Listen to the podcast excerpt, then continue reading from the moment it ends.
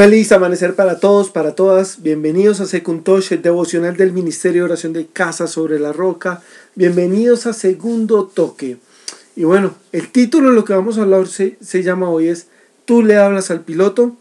Hebreos 12.2 dice, Fijemos la mirada en Jesús, el iniciador y perfeccionador de nuestra fe, quien, por el gozo que él esperaba, soportó la cruz menospreciando la vergüenza que ella significaba, y ahora está sentado a la derecha del trono de Dios.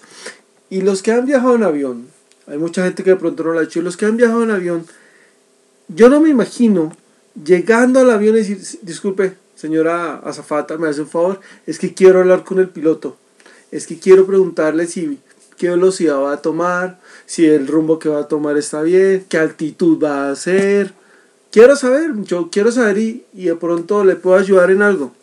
No, tú no le preguntas al piloto y no vas a hablar con el piloto. ¿Por qué? Porque estás confiando en él.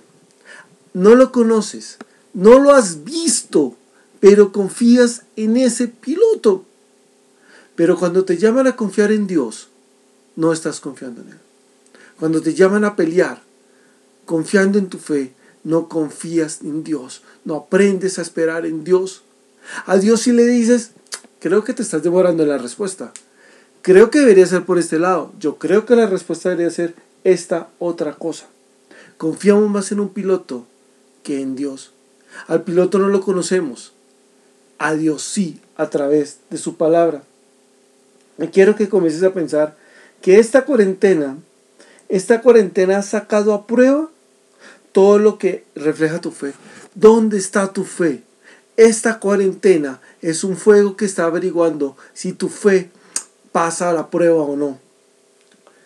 Nuestra fe comienza con Jesucristo y debe terminar en Jesucristo. La fe en Jesús es lo que nos permite tener gozo durante y después de la prueba.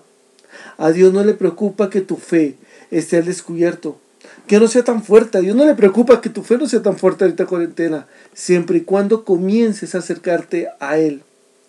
El piloto te dice, pongas el cinturón y tú te lo pones. El piloto dice, hey, ya te lo puedes soltar, puede caminar y haces eso. El piloto te dice, espera y tú esperas. Romanos 10, 17 dice, Así que la fe viene por, como resultado del oír el mensaje, y el mensaje que se oye es la palabra de Dios. Tú le crees y le haces más caso a un piloto que a lo que Dios hace en tu vida.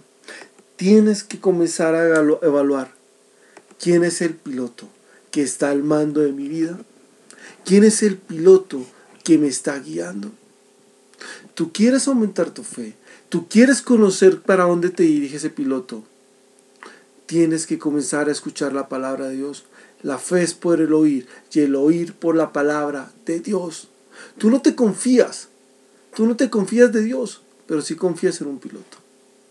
Quiero decirte que hoy, hoy es el momento que voltees a mirar a Dios y digas, perdóname, perdóname por confiar en un piloto y no confiar en ti. Señor, hoy venimos a ti, Señor, para decirte gracias en este día, Señor. Padre, muchas veces las circunstancias nos han llevado, Señor, a confiar más en un piloto, Señor, a confiar en que nosotros somos mejor piloto que tú, pero nos damos cuenta, Señor, que tú tienes todo bajo control, Señor. No le discutimos a un piloto la altitud, la velocidad. No le discutimos cómo tiene que maniobrar en una tormenta. Y a ti sí te peleamos, Dios. Perdónanos. Perdónanos, Señor. Y permite que nuestra vida permanezca en ti. Permanezca en ti. Gracias por todo, Señor, porque tú eres mi Dios. En el nombre de Jesús. Amén y amén.